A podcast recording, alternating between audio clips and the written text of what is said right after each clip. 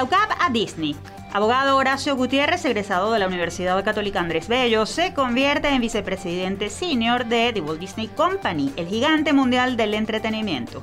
Conversaremos con él sobre sus retos en esta empresa y su paso por la Universidad Venezolana. En alerta por el medio ambiente, activistas, científicos y académicos lanzan Observatorio Venezolano de los Derechos Humanos Ambientales con el fin de documentar la situación ecológica del país y generar incidencia para lograr cambios que garanticen el desarrollo sostenible y la calidad de vida de los ciudadanos. Diabetes y obesidad en la mira.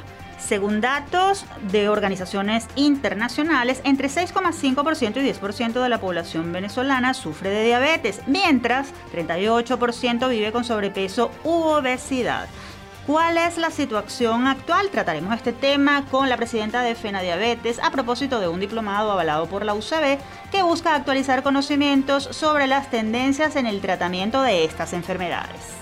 Liderazgo en 10 lecciones. Profesor de la USB publica el libro que analiza el legado de Jeff Bezos, magnate fundador de la corporación de comercio en línea Amazon, y el aprendizaje que deja para gerentes, empresarios y emprendedores de cualquier parte del mundo.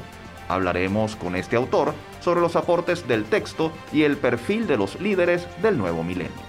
Esta es la agenda que traemos para ustedes en esta edición. Les invitamos a quedarse con nosotros porque somos las voces de la Universidad Venezolana.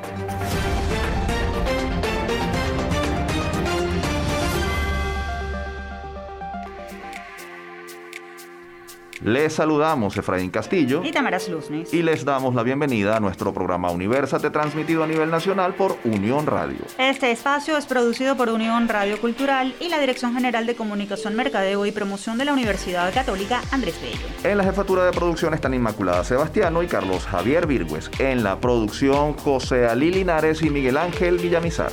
Y en la dirección técnica están Ricardo Carrera y Fernando Camacho.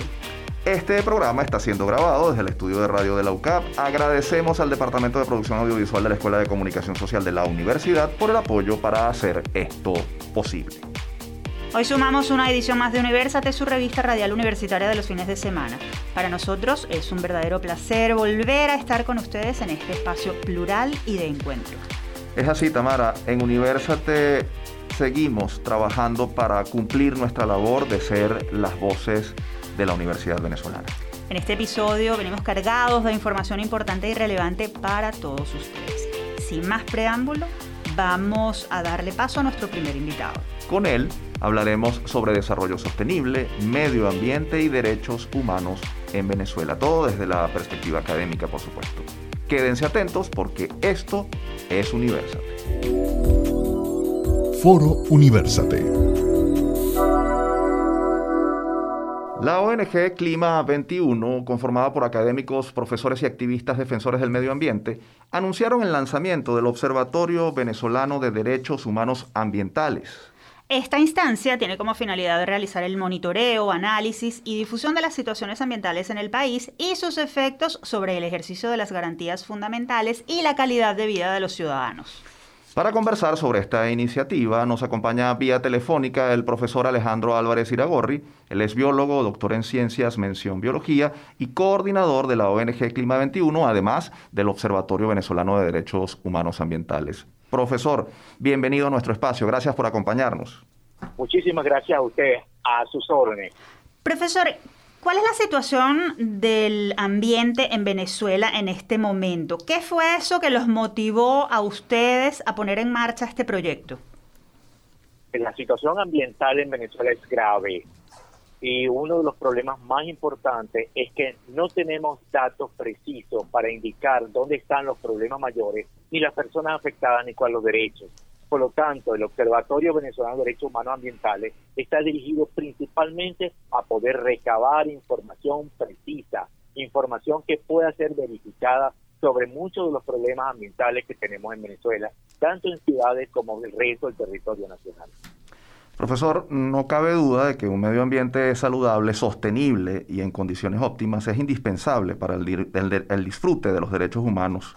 Sin embargo, a veces se nos puede olvidar cómo la situación ambiental nos afecta el ejercicio de esos derechos. ¿Usted podría de alguna manera eh, ejemplificar o explicar brevemente ¿por qué la calidad de vida diaria de los ciudadanos y el ejercicio de sus derechos se ve afectado por un, se ve afectada por un deterioro de, de la situación ambiental?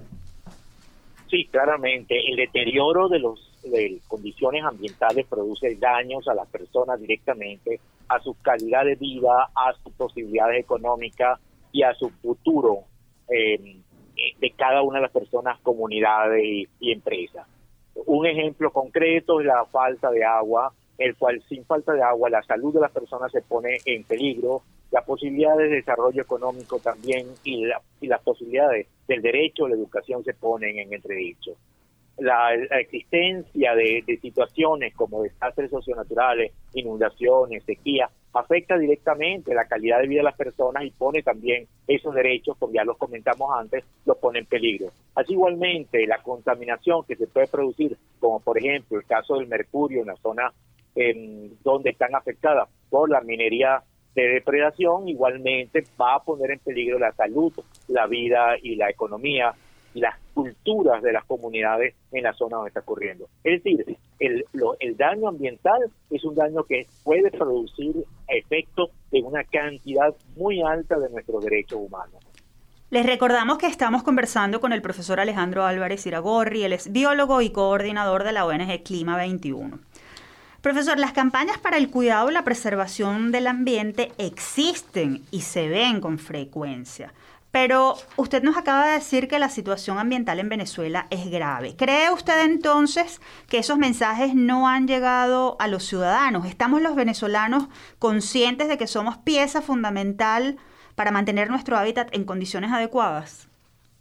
En general yo diría que la mayor parte de los venezolanos son muy conscientes de que el ambiente es una parte esencial de sus posibilidades y su calidad de vida y que están preocupados por el deterioro ambiental pero a partir de, ese, de esa situación, de estar consciente de eso, necesitamos que eso se articule en acciones ciudadanas concretas para la solución de los problemas, desde los más pequeños hasta los más grandes.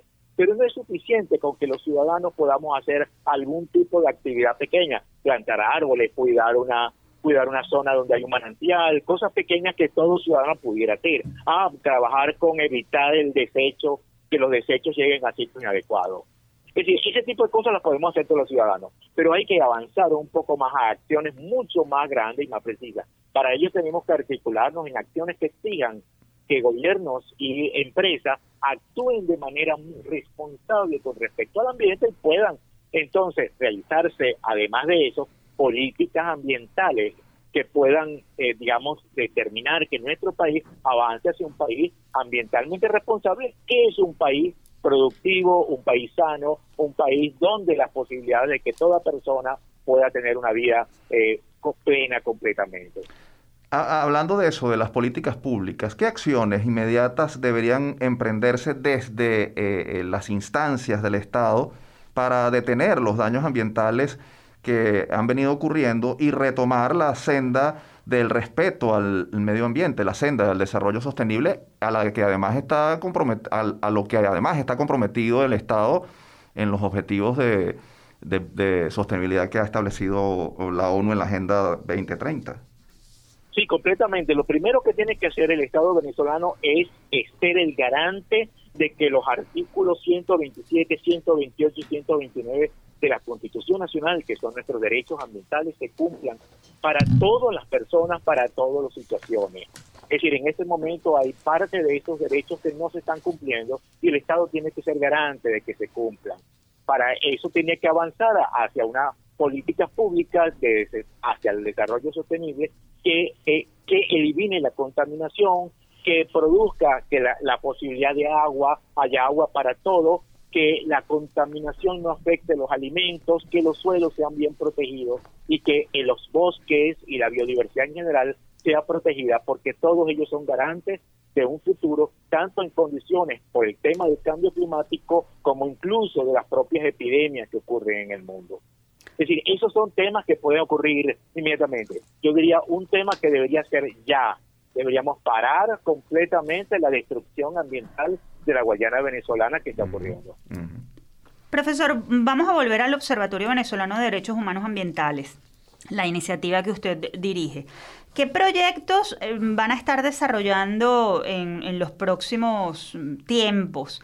Además, ¿cómo van a dar a conocer los hallazgos que encuentren? ¿Harán informes? Ah, ¿Tendrán alguna, están planificando tener algún tipo de incidencia? Sí, completamente. Lo primero que estamos haciendo ya desde el diciembre pasado es un monitoreo continuo de derrames petroleros en Venezuela que afectan fuertemente los ecosistemas y los derechos de las comunidades costeras. Estamos trabajando, haciendo un, monitoreo permanente día a día de lo que está ocurriendo y con eso estamos haciendo informes y que están llevándose alertas en redes sociales. Por otra parte, una serie de especialistas están trabajando en informes temáticos sobre temas como deforestación, eh, destrucción de ecosistemas marinos, eh, el tema de los, del cambio climático y los efectos sobre y, los efectos sobre mm, eh, desastres socionaturales, así como el tema de la destrucción de nuestra diversidad de la fauna silvestre.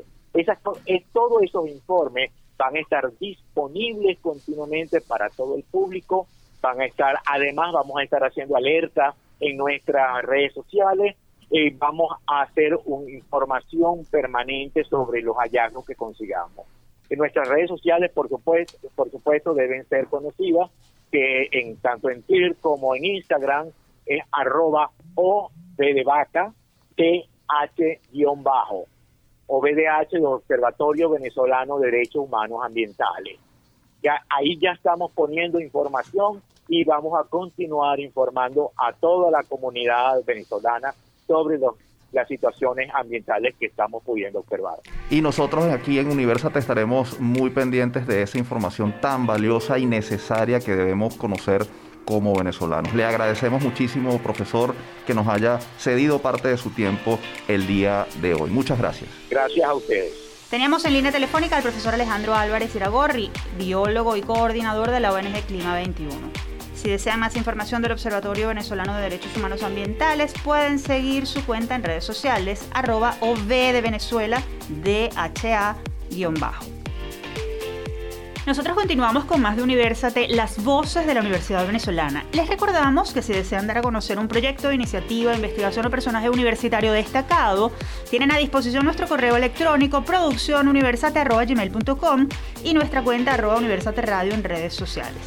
Y en esta parte conversaremos sobre un tema de mucha actualidad a propósito de una propuesta formativa que lleva adelante la Federación Nacional de Unidades de Diabetes, FENA Diabetes.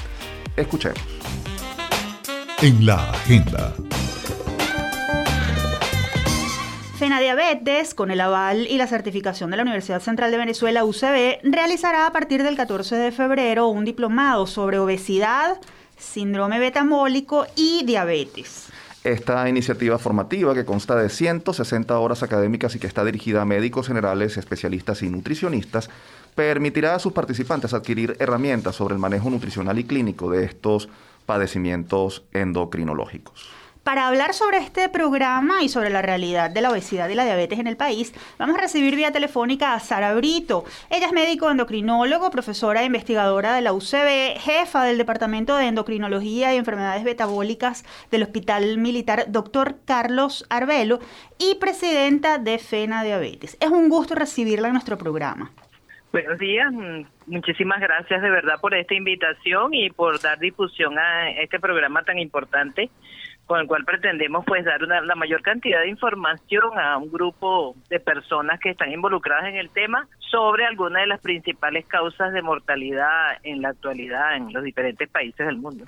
Precisamente, doctora, vamos a comenzar con la información general. ¿Qué datos manejan desde la Federación Nacional de Unidades de Diabetes acerca de este padecimiento y de la obesidad en Venezuela? ¿Qué porcentaje de la población padece estas enfermedades y cómo ha cambiado esta situación en los años recientes? Bueno, la, tanto la obesidad como la diabetes y el síndrome metabólico, que son los temas que vamos a tocar, de verdad que han venido creciendo de manera exponencial a nivel mundial. Y, Venezuela no ha escapado de eso. Aquí hay alrededor de un promedio de un 9-10% de eh, prevalencia de diabetes. De obesidad realmente hay pocas estadísticas, teníamos unas cifras bastante altas, eh, alrededor de un 25%, pero eh, sí, en años más recientes, pues eso ha disminuido un poco. Sin embargo, no hay una buena documentación al respecto. Y con respecto al síndrome metabólico, en algunos trabajos parciales, hasta un 30% de personas afectadas en Venezuela por el síndrome metabólico. Profesora, ¿qué factores están incidiendo en el aumento de estas enfermedades en Venezuela? ¿Cómo está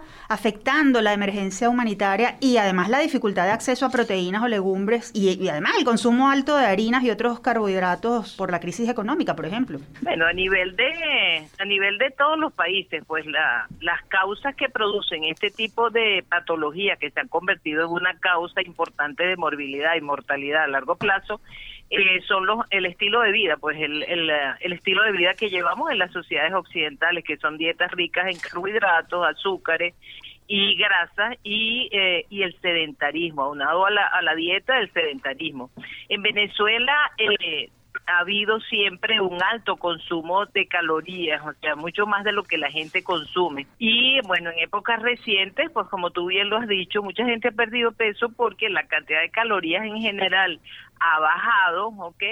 Por los problemas económicos. Sin embargo, lo que ha predominado en la dieta son las féculas, los carbohidratos complejos, las harinas, este, los almidones. Entonces, las personas pueden haber perdido peso, pero sin embargo el porcentaje de grasa corporal se mantiene alto. Entonces, eso incide en la, en la aparición de estas patologías. Y además, aunado a lo que ya venía siendo nuestras costumbres en este periodo de pandemia, el sedentarismo pues se ha acentuado. Les recordamos que estamos conversando con la doctora Sara Brito, ella es médico endocrinólogo, profesora e investigadora de la UCB y además presidenta de FENA Diabetes. Doctora, eh, hablemos de la atención y el tratamiento de los pacientes con diabetes y obesidad. Este tema es fundamental para mantener la calidad de vida y evitar complicaciones eh, de, los, mm, de quienes viven con estas condiciones. Sin embargo, en países con crisis económicas suele pasar que muchos de los afectados no tienen acceso al tratamiento por el alto costo. ¿Qué está pasando en Venezuela en ese sentido? ¿Están recibiendo atención los afectados? Bueno, acuérdate que ah, para la obesidad realmente y que la obesidad es quizás una de las causas más importantes en la, por las cuales se precipita la aparición de la diabetes. Es una patología eh, que, bueno, antes no se consideraba una patología, casi se consideraba un problema estético. Actualmente se sabe que la obesidad tiene graves repercusiones sobre diferentes eh, órganos y que precipita la aparición de enfermedades crónicas. Y realmente el tratamiento es principalmente el estilo de vida, el educar a la población, por eso es tan importante esto, educar a la población sobre eh, lo que es una dieta saludable y el mantener una actividad física regular. A veces no tiene que ser una actividad mm, deportiva intensa, sino una actividad física que sea constante. Entonces, para la obesidad no hay realmente un tratamiento específico. Claro, en casos graves se llega hasta la cirugía bariátrica, que es el extremo cuando ya el paciente corre riesgo su vida por la obesidad, que es generalmente obesidad mórbida. En cuanto a la diabetes, sí los pacientes generalmente requieren, además de cambios de estilo de vida en cuanto a dieta y ejercicio, una serie de medicamentos antidiabéticos orales, insulinas, eh, hubo un periodo de tiempo en que estuvimos en una situación muy grave en las cuales no se conseguía ninguno de estos medicamentos. Actualmente se consiguen, pero sí, es verdad que están a costos altos. Sin embargo, hay que mencionar que a pesar de las circunstancias, el Ministerio de Salud, a través del programa endocrino metabólico, ha mantenido un programa de entrega de insulinas y algunos medicamentos, también con el apoyo de OPS, para nuestros pacientes en algunas unidades eh, hospitalarias o de la, del ente público. Sin embargo, bueno, a veces no es suficiente o no se hace una distribución uniforme de estos recursos. Doctora, ¿cómo se relaciona la alimentación con las enfermedades del sistema endocrino. ¿Una dieta equilibrada, por ejemplo, podría evitar estos padecimientos? Sí, por supuesto. La base del tratamiento de todas, acuérdense que tenemos la obesidad, ¿ok? Que es ese aumento del porcentaje de grasa corporal, el síndrome metabólico que engloba ya una serie de componentes que se van sumando a la obesidad, como es la hipertensión, alteraciones en los lípidos, este problemas ya del azúcar en la sangre y por último la diabetes, que es quizás ya el problema más complejo todas estas patologías, eh, la base del tratamiento son los cambios en la alimentación. La gente se acostumbró antes cuando nuestra situación económica era un poco mejor, pues la gente en realidad consumía muchas calorías y a veces no, no solamente lo que tú la cantidad que consumes, sino la calidad de lo que consumes. Si tú consumes muchas grasas y alimentos procesados, la aparición de enfermedades metabólicas es muchísimo más frecuente. Mm. Generalmente puede haber una base genética o familiar, pero el estilo de vida es lo que precipita la aparición y ha hecho que la diabetes aparezca a edades más tempranas y en condiciones más severas. Y lo otro es el sedentarismo. La mayoría de la gente aquí no practica deporte, este o no hace ni siquiera una caminata eh, sencilla que puede hacer tres veces por semana. No, la gente está acostumbrada a permanecer en su casa, llega siempre hay una excusa, llega a su casa cansada o trata de no moverse. Entonces todo eso se pudiera o sea, el estilo de vida es la base del tratamiento de todas estas patologías. Finalmente, profesora, y bueno, por supuesto, eh, queremos que nos ofrezca algunos detalles brevemente sobre el diplomado que van a ofrecer a partir del 14 de febrero. ¿Qué tipo de información se va a aportar a los participantes? Eh, y además, eh, ¿con qué herramientas contarán quienes lo, tomen? Y, bueno, las, las coordenadas básicas para, para inscribirse. Bueno, fíjate, como decimos, todos estos problemas metabólicos son un continuo que va desde el sobrepeso, la obesidad, ya después se suman las otras cosas que constituyen el síndrome metabólico y la diabetes. Entonces, el, una de las misiones de Pena Diabetes de la Federación Nacional de Diabetes es educar a los, al personal de salud para que pueda hacer prevención, o sea, tratar estos problemas metabólicos desde eh, sus etapas más precoces para evitar las graves complicaciones crónicas que se producen a largo plazo, especialmente cuando ya el paciente es diabético.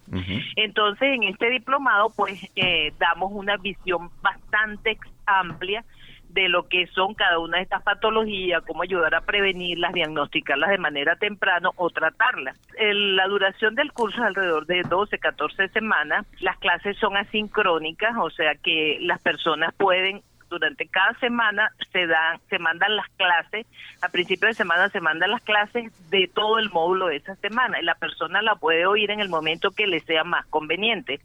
Y después hay un día a la semana en la cual sí hay una consulta con el profesor. Bueno, los invitamos de verdad a todo el personal de salud interesado a participar, pueden participar médicos generales, médicos internistas, nutricionistas, eh, médicos endocrinólogos, es muy variada, en nefrólogos, cardiólogos, porque estas son cosas que repercuten sobre el área cardiovascular, especialmente que es la primera causa de muerte en nuestro país.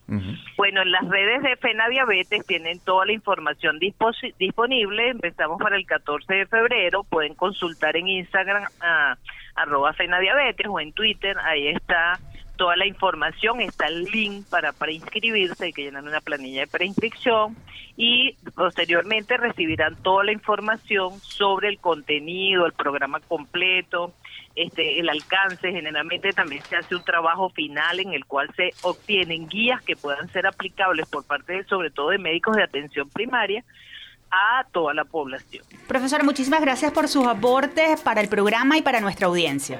Muchísimas gracias a ustedes, de verdad es una gran labor darle difusión a este tipo de temas para que las personas se interesen, se interesen los profesionales de salud y tengan las herramientas necesarias para enfocar estos problemas y a la población general para que busque atención sobre todo en estas etapas tempranas y si tienen ya una carga genética para diabetes, por ejemplo, para hacer prevención y evitar las complicaciones de la diabetes y de estas patologías a largo plazo que suelen ser devastadoras, pérdidas de la vista, lesiones renales, este, problemas cardiovasculares sobre todo, pero que se pueden prevenir.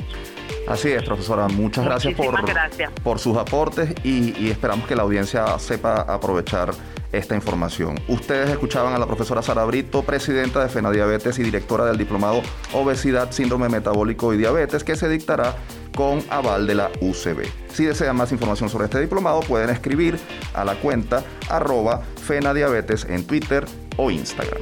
Y antes de irnos a la pausa, los dejamos con un minuto de salud micro producido por el programa SOS Telemedicina de la UCB. Presten mucha atención.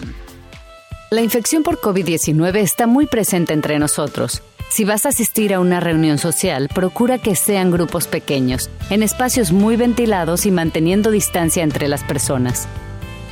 Si presentas fiebre, tos u otros síntomas relacionados con la COVID-19, Ponemos a tu disposición el servicio de atención médica telefónica, llamada SOS, en el número 0212-313-5660, donde médicos egresados de la Facultad de Medicina de la Universidad Central de Venezuela hacen guardia para darte la orientación que necesitas.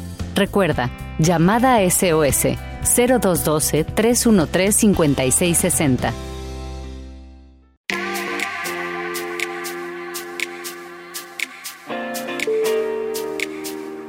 Oyentes, continuamos con Universate, las voces de la Universidad Venezolana. Recuerden que si quieren escuchar este o cualquiera de nuestros más de 100 episodios, pueden acceder a las plataformas iTunes, YouTube y iVoox. Allí nos consiguen como Producción Universate. ¿Qué tenemos ahora, Efraín? Pues ahora vamos a conversar sobre liderazgo organizacional y lecciones de éxito con un invitado de mucha actualidad. Quédense atentos. El libro del mes. A propósito de la renuncia a la dirección ejecutiva de Amazon por parte de su fundador Jeff Bezos, el profesor investigador de la Universidad Simón Bolívar, Fernando Torre Chalbot, escribió y publicó el libro Un gran líder se despide, 10 lecciones de éxito en un mensaje. En este texto, que se encuentra disponible en formato impreso y digital en la plataforma Amazon, el autor ofrece una interpretación de la trayectoria del líder de la famosa empresa de compraventa por Internet y para ello utiliza la carta de despedida que envió Bezos a los empleados como hoja de ruta para hablar de principios de liderazgo, desarrollo empresarial y crecimiento económico. Para darnos más detalles sobre este texto, nos acompaña en Universate el profesor Fernando Torre Chalbot. Él es ingeniero industrial, magíster en computación, docente de la Universidad Simón Bolívar y consultor en productividad industrial. además de, como dijimos, autor del libro Un gran líder se despide, 10 lecciones de éxito en un mensaje. Bienvenido a Universate, profesor Torre Chalbot. Un gusto tenerlo con nosotros. Muchas gracias, Tamara. Buenos días a todos. Profesor, ¿qué le motivó a escribir este texto? ¿Por qué conocer sobre Jeff Bezos, el empresario detrás de Amazon? ¿Cómo cambió este hombre la industria del comercio internacional de bienes y servicios? Bueno, una de las cosas que me pareció importante es que él eh, transmite un mensaje a sus empleados después de 27 años de actividad de construir uno de los mayores éxitos empresariales en la historia de la humanidad, podríamos decir. Y eh, yo, me, yo decía, bueno, hace 27 años nosotros teníamos una corporación y él era un hombre que estaba en un garaje tratando de vender libros por internet.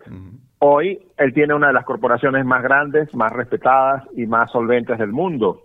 Y nosotros estamos en esta esquina. Entonces, claro, yo dije, bueno, ¿qué podemos aprender de él? Podemos aprender a él a través de esa carta y a través de estudiar su empresa. Entiendo. Precisamente, ¿qué es lo más importante que encontrará el lector en este texto que usted escribió? ¿A quién va dirigido?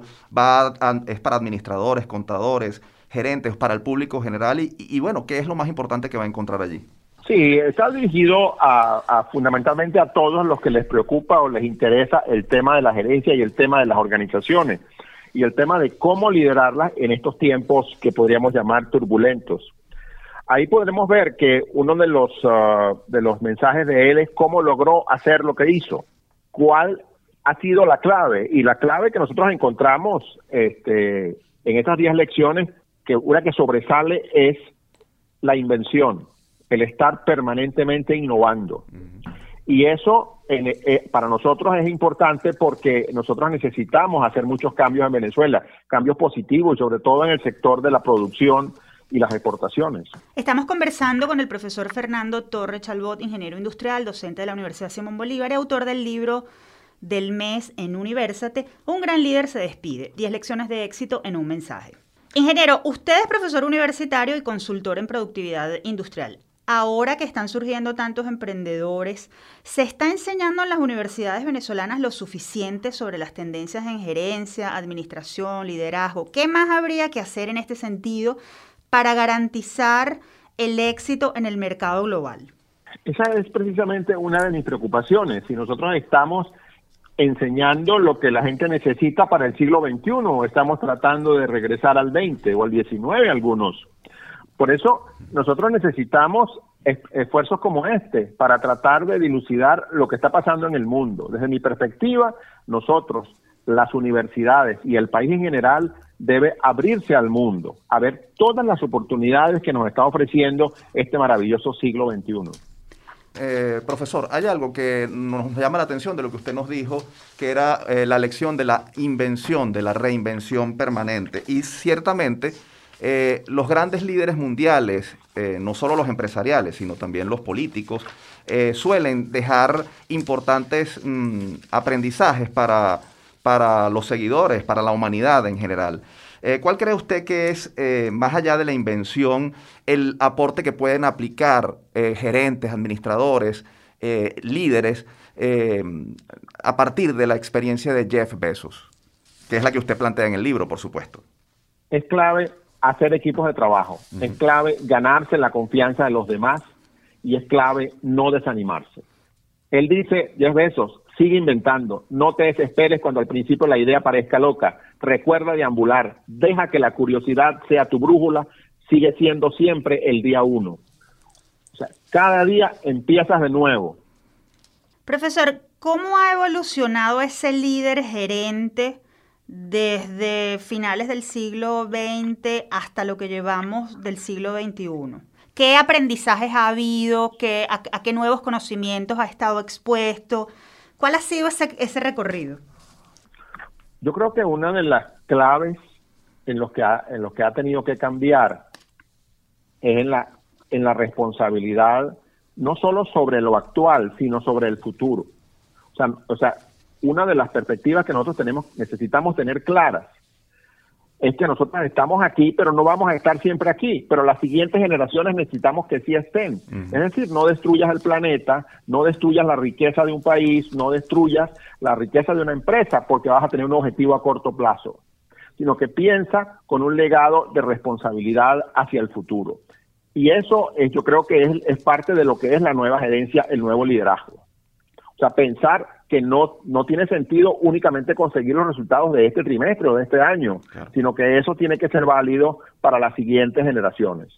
A la luz del contenido de su libro y de su experiencia, ¿cómo debe ser el líder gerente del futuro? ¿Cuál es su cualidad clave? Bueno, allí entramos en lo que en lo que Amazon define los principios de liderazgo.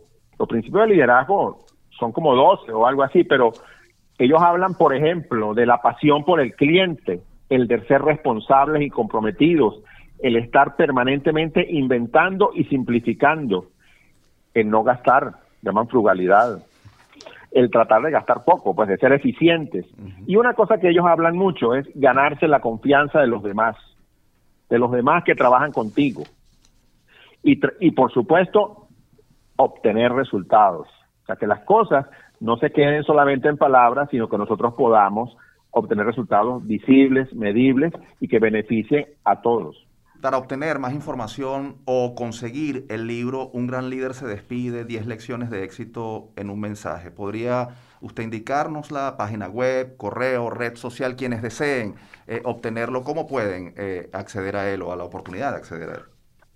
Bueno, este libro está, está publicado bajo un eh, sistema llamado KDP, justamente de Amazon, que permite, y, valga la, mención, a todos los autores colocarlos directamente en, el, en, el, en, la, en la red de Amazon en formato digital o en formato impreso, sin costo, sin absolutamente ningún costo.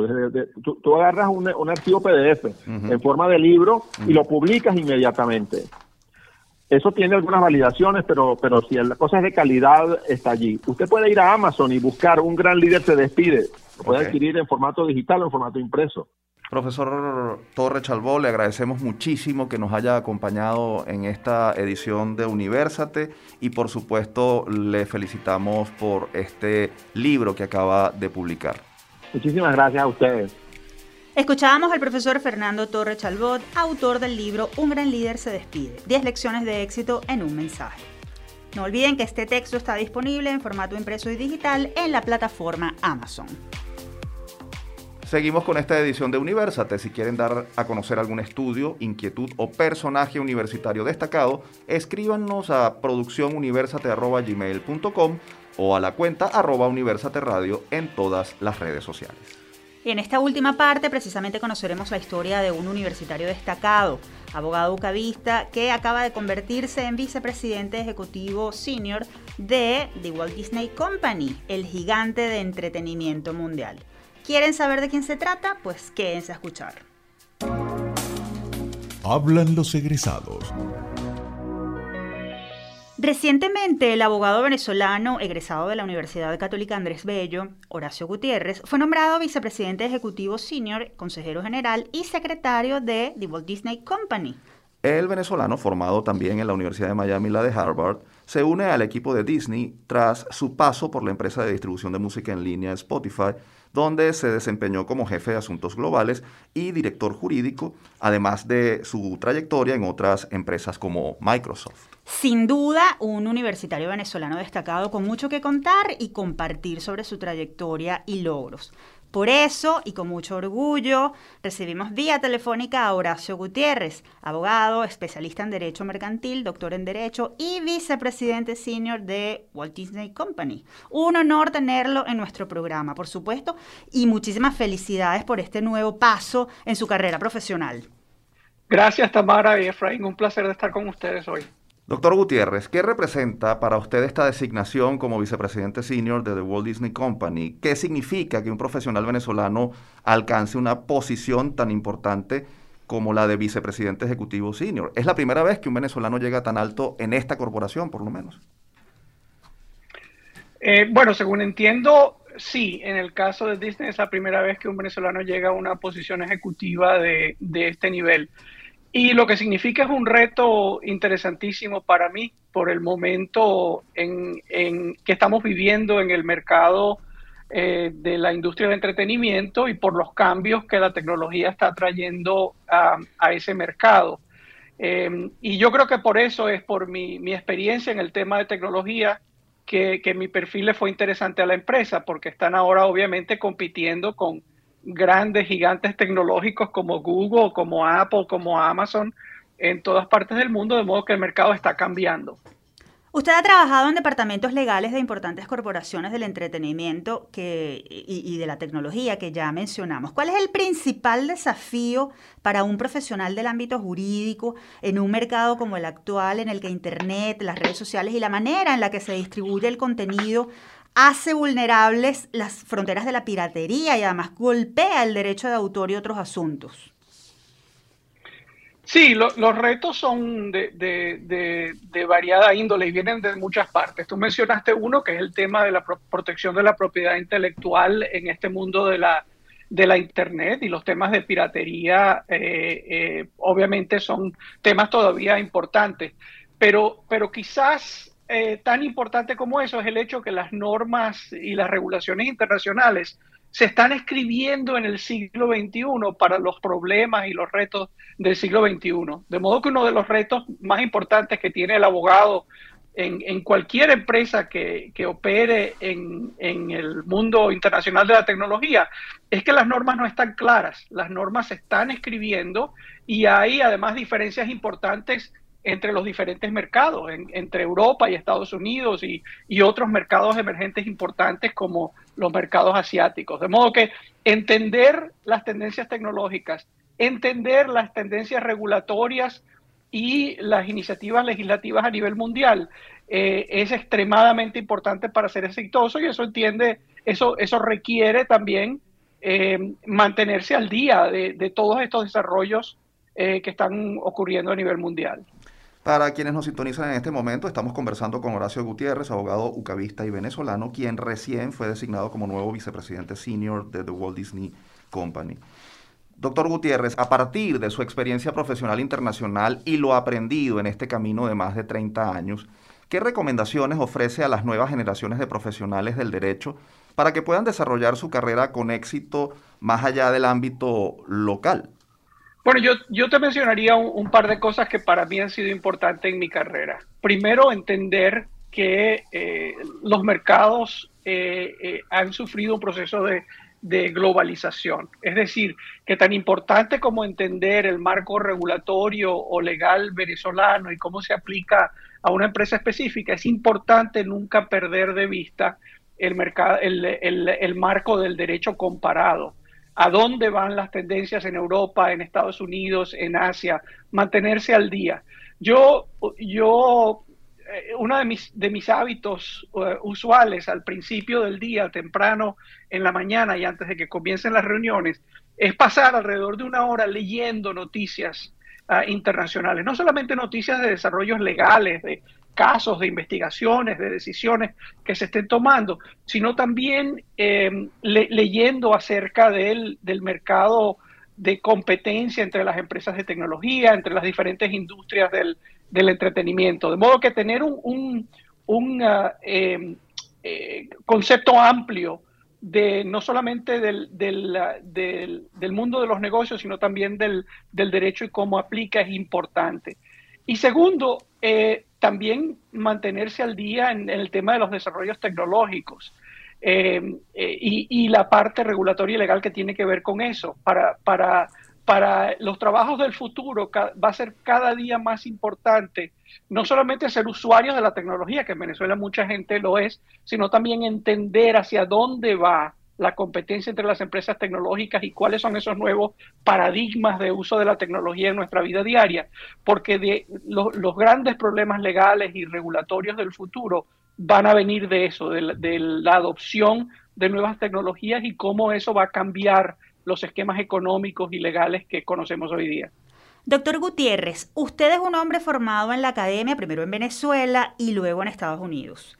¿Qué herramientas aprendidas en su paso por la Universidad Venezolana y específicamente en la UCAB dejaron una impronta, una huella en su forma de trabajar y en la forma de enfrentar los retos de la vida profesional?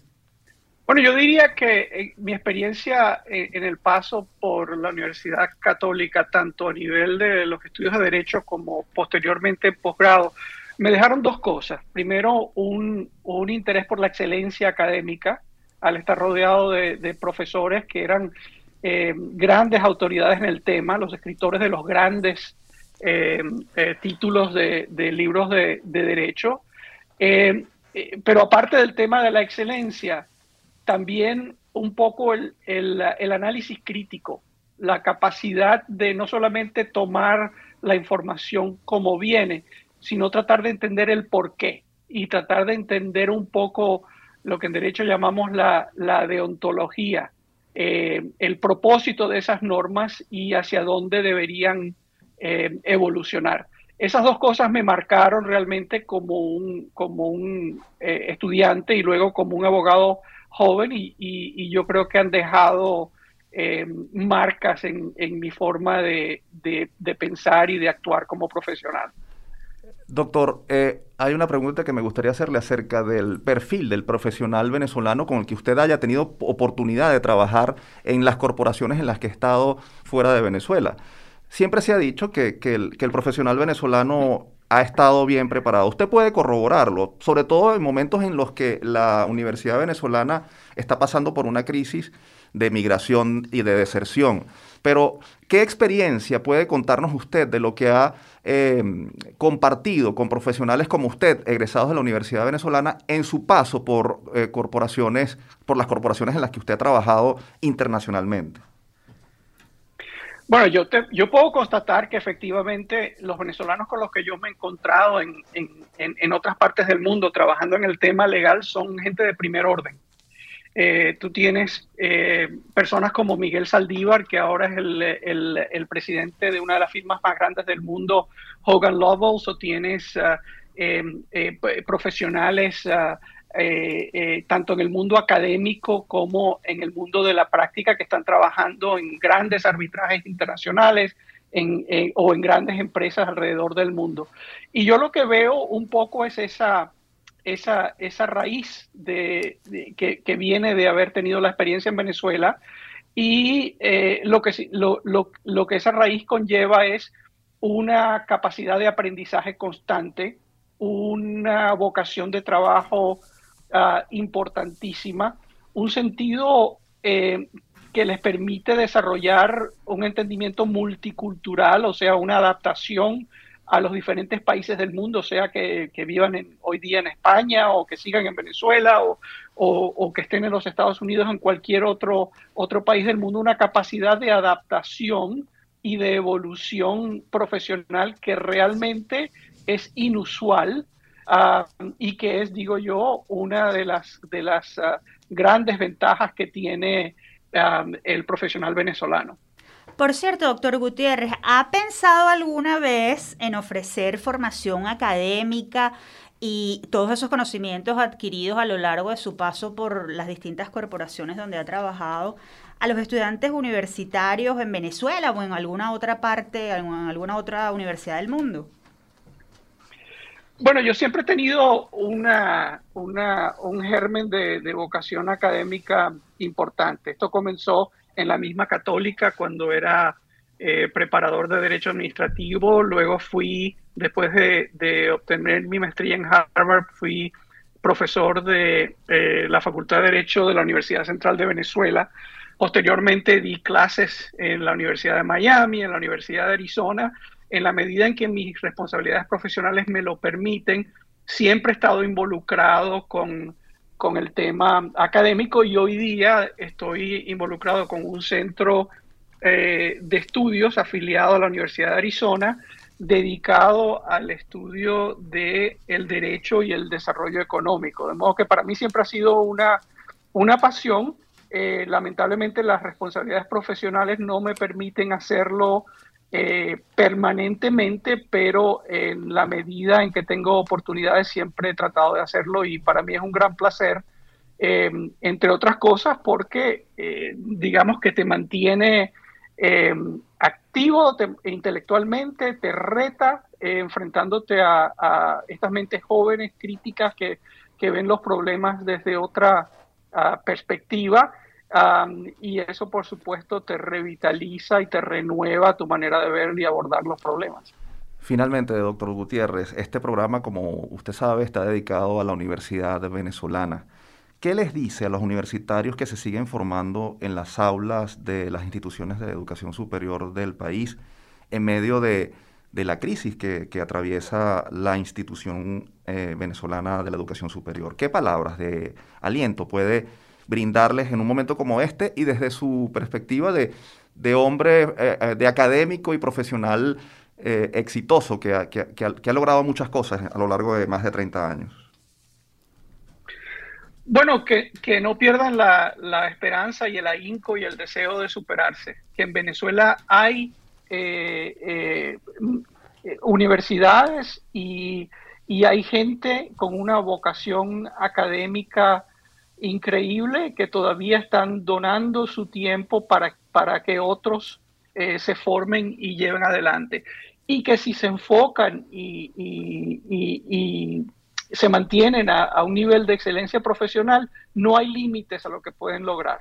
Tanto en Venezuela, que necesita tanto hoy día de gente formada y de gente emprendedora, capacidad de, con capacidad de, de crear eh, nuevos emprendimientos como a nivel ah, internacional, en el mundo académico, en el mundo de la industria y, en el mundo eh, comercial en general. De modo que las oportunidades están allí y hay que un poco tratar de, de sobreponerse a los obstáculos diarios y a las distracciones y enfocarse en la excelencia académica en la etapa de los estudios para luego eh, abrir otras puertas en el mundo profesional.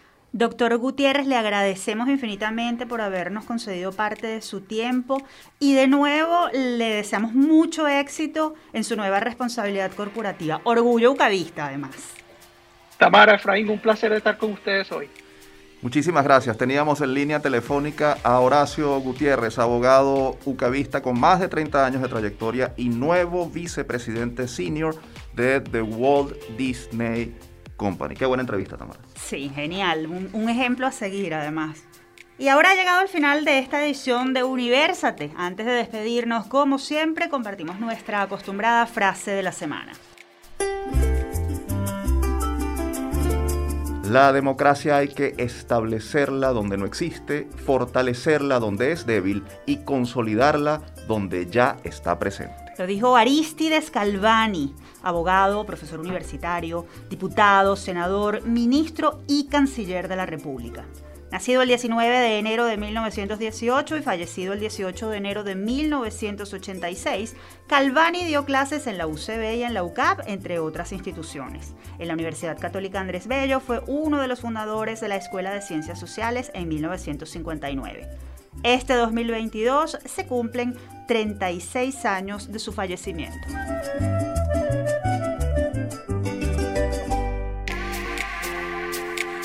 Ahora sí llegó el final de este episodio. Les recordamos que esta fue una producción de Unión Radio Cultural y la Dirección General de Comunicación, Mercadeo y Promoción de la Universidad Católica Andrés Bello. En la jefatura de producción estuvieron Inmaculada Sebastiano y Carlos Javier Virgües. En la producción, José Ali Linares y Miguel Ángel Villamizar. En la dirección técnica, Ricardo Carrer y Fernando Camacho. Y en la conducción, quien les habla, Tamara Slusnis y Efraín Castillo. Hasta la próxima.